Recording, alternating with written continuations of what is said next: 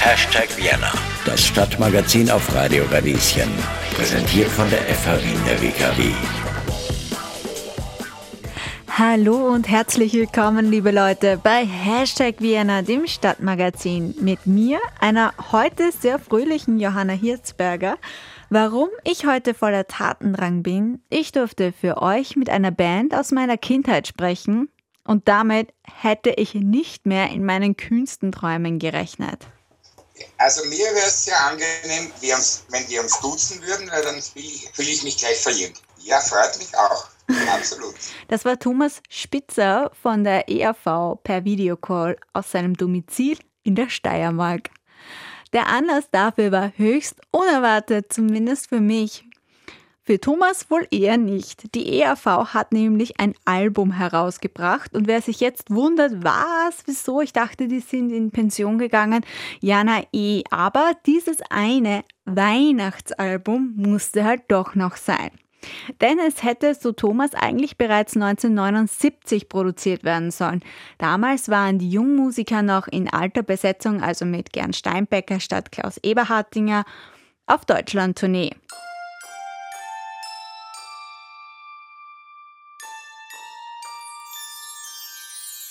Das heißt, es hat jetzt fast vier Dekaden gedauert, dass das Weihnachtsalbum kommt. Es ist aber natürlich wie immer sehr humoristisch auch angehaucht. Wie sieht denn deine persönliche Einstellung zu Weihnachten aus? Schwingt die darin auch mit? Ja, ja, ja, grundsätzlich ist es eigentlich so, dass ich Weihnachten immer geliebt habe, weil das also in unserem turbulenten Familienclan irgendwie so, ja, das war jetzt ein, ein Ruhepol, ein alljährlicher. Und ich habe ja äh, auch in Zeiten als ich schon die erste Band hatte, damals auch mit dem Gerd Steinbecker als Sänger, äh, das muss gewesen sein Ende der 60er Jahre. Ich weiß, jetzt wirst du, jetzt wirst du erschrecken, aber es, war tatsächlich Ende der 60er Jahre. Ähm, die nannte sich Mephisto und ich war damals wirklich ein böser, böser Bub und habe meiner Mutter viele, viele graue Haare beschert. Aber ich wollte auch zu Zeiten, wo ich bereits alle verbotenen Substanzen zu mir genommen habe, immer weihnachtlich überrascht werden. Das heißt also, ich wollte nie dabei sein, wenn der, wenn der Weihnachtsbaum aufgeputzt wurde. Ich wollte immer erst bei dem, beim Ton dieses kleinen Weihnachtsglöckleins, äh, wollte ich den Baum, der war natürlich steirisch gehalten, mit roten Äpfeln, Strohsternen und Bienenwachskerzen. Und ich wollte den immer so in Erinnerung mir behalten, wie ich ihn als, als als Kind kennengelernt habe. Also ich, ich war da wirklich ein, ein, ganz ein schlimmer Lauser und schon nicht mehr zu Hause wohnhaft, wollte aber trotzdem so quasi dieses Bild, die Tür geht auf, es riecht nach Kerzenwachs und vielleicht ist das eine oder andere Geschenk auch für den missratenen Sohn noch. also eigentlich ein Klassiker. Ne? Allerdings war, war, also war das halt schon auch immer so, so ein, ein, Doppel, also die, die Moral, zum Beispiel die Nächstenliebe und, und den Weltfrieden nur so für zwei Tage pro Jahr stattfinden zu lassen, das hat mich immer schon gestört. Nicht? Also gäbe es ein Christkind oder einen Weihnachtsmann, dann müsste das ganze Jahr lang Folter abgeschafft werden, dürften keine Kriege stattfinden und etwas zu spenden ist zwar nobel, beruhigt das schlechte Gewissen, aber warum kann Weihnachten nicht das ganze Jahr sein. Das habe ich bereits als, als, als Jugendlicher, hat mich das ein bisschen gestört, dass das, dass das Gute im Menschen, das sich ja angeblich doch wo befinden mag, ich habe die jetzt noch nicht gefunden, aber dass das also nur für so kurze Zeit zum Vorschein tritt und das, das ganze Jahr wäre mir halt das Liebste. Und wie hast du es dann bei deinen eigenen Kindern gehandhabt? Ich meine, da bist du ja dann zum Christkind verwandelt worden, oder nicht? Ja, da habe ich, hab ich, hab ich das also völlig kitschig und romantisch natürlich fortgeführt. Also meine Tochter, die jetzt 43 wird, die war ja äh, zumeist in Kenia über Weihnachten. Und nachdem es aber dort natürlich selten irgendwelche Fichten, Föhren, Tannen oder ähnliches gibt, habe ich immer aus dem Busch irgendein Gestrüpp herausgezehrt, Gold eingesprüht und mit irgendwelchen äh, Fruchtsamen, die ich rot angemalt habe, also so quasi einen steirischen Weihnachtsbaum gefegt irgendwo, habe zwar also nicht jetzt unbedingt Weihnachtslieder gesungen, aber trotzdem, ist, ich wollte also immer auch, auch den Kindern also nicht, nicht die Illusion nehmen, ähm, dass, dass das ja, na, es ist ja schön, für Kinder ist es ja toll und jetzt habe ich ja noch einen Nachzügler erhalten, vor zweieinhalb Jahren, einen Sohn, der, glaube ich, jetzt schon in dem Alter ist, wo er vermutlich ein Backel nach dem anderen aufreißen wird und sagen, und sagen habe ich schon, habe ich schon, hätte gern eine Playstation, weiß ich jetzt noch nicht.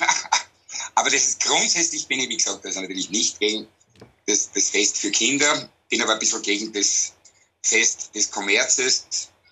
Und, und wie gesagt, also die, diese, diese Scheinmoral, dass man also ein guter Mensch ist, 24 Stunden pro Jahr, das ist mir ein bisschen zu wenig, aber ansonsten würde ich jetzt nicht unbedingt nur über Weihnachten schimpfen. Das ist natürlich mit einem kleinen Blinzeln äh, betrachte. Das Album spricht ja für sich. Es wird vermutlich im Radio nicht sehr oft zu hören sein, das eine oder andere Lied gut. Aber für eine, für eine denkende Minderheit, die also Sinn für Humor hat, wird es unter Umständen eine Freude sein. Die breite Masse wird sich vermutlich lieber Last Christmas anhören, ist aber eh wurscht. Ein Gegenpol muss her. Jetzt liegt er da mit 42-jähriger Verspätung und ich freue mich, dass es doch noch dazu kam. Ja.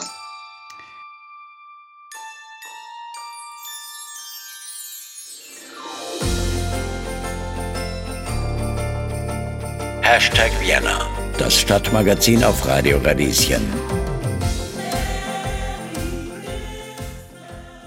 Von dem, was ich bis jetzt gehört habe, ist Rollover Bethlehem ähm, mein persönlicher Favorite. Welcher persönliche Favorite ist, ist deiner? Hast du einen? Ja, eigentlich in, inhaltlich ist es die Umtextung des, des Liedes Stille Nacht, Heilige Nacht, weil sie halt äh, einen, einen, weil sie einen ernsten Text hat und quasi das, was ich jetzt bereits gesagt habe im Interview, also auch unterstreicht. Allerdings ist ähm, also die, die, die Nummer, die du angesprochen hast, die wurde ja eins zu eins so im Jahr 79 auch gespielt und der Steinbecker Gerd, der war natürlich sofort bereit, also das noch einmal aufleben zu lassen, ein paar Dekaden danach. Und der, der zweite, der noch mit dabei ist von der allerersten Formation, ist ja der Eik Breit, der also eben mit meiner Tochter diese Stille Nacht singt. Das ist ein bisschen nachdenkliche. Ja, meine, ich bin ein bisschen ein radikalerer Typ. Also meine zwei Lieblingssongs äh, vom musikalischen, umgesetzt von, der, von dem Rockkabarett Horst, eine ganz eine tolle steirische Band, die mich sehr an die Anfangs-ERV erinnert. Das ist Ich bin der geile Weihnachtsmann. Das wird man, also das wird man ganz sicherlich nie im Radio hören. Uh, aber auch das O Tannenbaum zum Beispiel, da hatten wir im Jahr 79, da ist sogar ein ein, ein Saxophon spielender Tannenbaum aufgetreten. Also ein Großteil ist eigentlich ziemlich, ziemlich, ziemlich gleich äh, eingespielt worden, wie wir es damals gespielt haben. Also 50 Prozent gut, ein paar neue Songs sind natürlich dazugekommen. Unter anderem ist auch ein, ein Lieblingslied vom Inhaltlichen. Der ist, ist dieses von Friedrich Nietzsche, äh, eines seiner bekanntesten Gedichte, das vereinsamt das einfach halt nur mit der Musik unterlegt worden ist. Und dann, was den, den Humorfaktor betrifft, ist ein, ein, ein großes Vorbild meinerseits war ja immer der Ringelnatz und der hat eine Kunstfigur erschaffen vor 100 Jahren in etwa. Das ist der Kudel Tadeltu. Und da habe ich hab gesagt, also das muss man leicht umtexten und musikalisch gewandten. Also das heißt, das ist eigentlich so als kindischer Spitze, muss ich sagen, ist das mein, mein Lieblingslied. Wird die Welt nicht ändern, braucht niemand, aber mir gefällt es enorm, weil es, wie gesagt, bei der Ringelnatz da mit dem Kudel Dadeldo einfach eine, eine tolle Figur geschaffen hat und das halt textlich versucht, ein bisschen ja, zu modifizieren. Auf dem Album, das jetzt schon angesprochen sind, seid nicht nur ihr zu hören, es sind ja sämtliche Vertreter der Austropop-Generationen auch vertreten. Wie hat da die Arbeit ausgeschaut? Wie hast du das überhaupt zusammengebracht, die alle zu verbinden?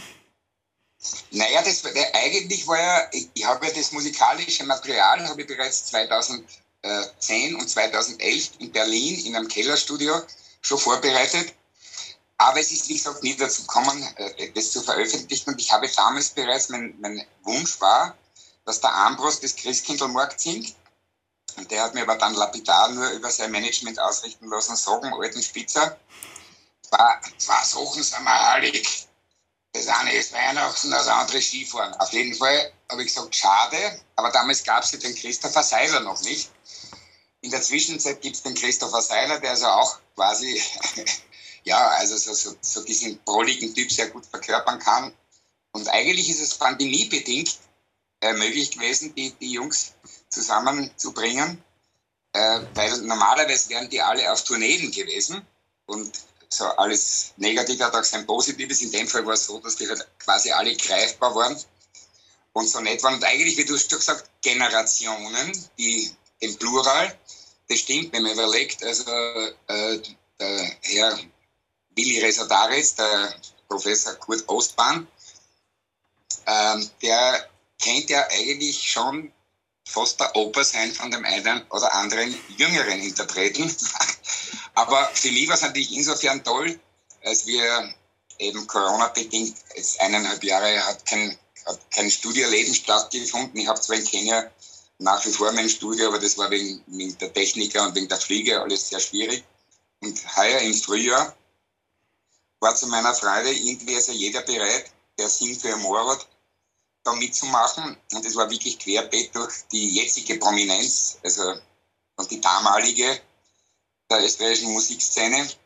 Und was mir halt besonders gefreut hat, dass, dass, dass, dass die Jungs, die jetzt also absoluten Star-Charakter haben, völlig unkompliziert, einfach mit Freude ähm, an klinischen Lichtgut einfach sich in Graz eingefunden haben. Und ich dadurch also auch sehr viele junge, großartige Musiker kennengelernt, wie den Dani, der Keyboardler von Seiland Speer ist und ein hervorragender Gitarrist, Keyboardler. Und also, also es war einfach eine wunderschöne Zeit, also nach, nach, nach dieser lang, langen Studioabsenz endlich wieder mal mit realen, frischen Menschen zu arbeiten, die quasi mich halt, wie bereits erwähnt, so an die Anfangs-ERV erinnert haben, also wo es nicht darum geht, bringt es jetzt finanziell oder pekuniär viel, sondern das macht Spaß, wir machen das und so. Also waren diese zwei Wochen im heurigen Frühjahr eigentlich die schönsten der ganzen Pandemiezeit, ja. Du erzählst das mit so einer Freude. Da kann ich mir gar nicht vorstellen, dass das das Ende war. Ist das jetzt wirklich der Abschluss? Hm, naja, das, das, ähm, ich habe das ja eh schon in in dem einen oder anderen Interview erwähnt, es liegen, glaube ich, noch ungefähr an die 100 Songs irgendwo herum, die nicht ja, von der ERV behandelt wurden.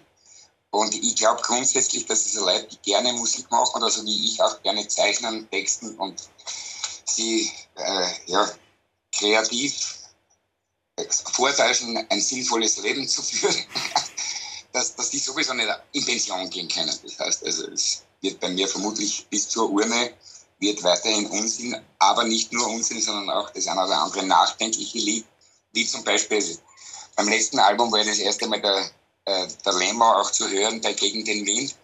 Das sind also Dinge, die also eigentlich nicht in das, in das Schema der ERV passen, was mich immer gestört hat, aber die ERV durfte zwar kritisch sein, teilweise auch politisch, musste aber vorrangig lustig sein. Und es gibt aber halt sehr vieles im Leben, das eben nicht so lustig und unterhaltsam ist.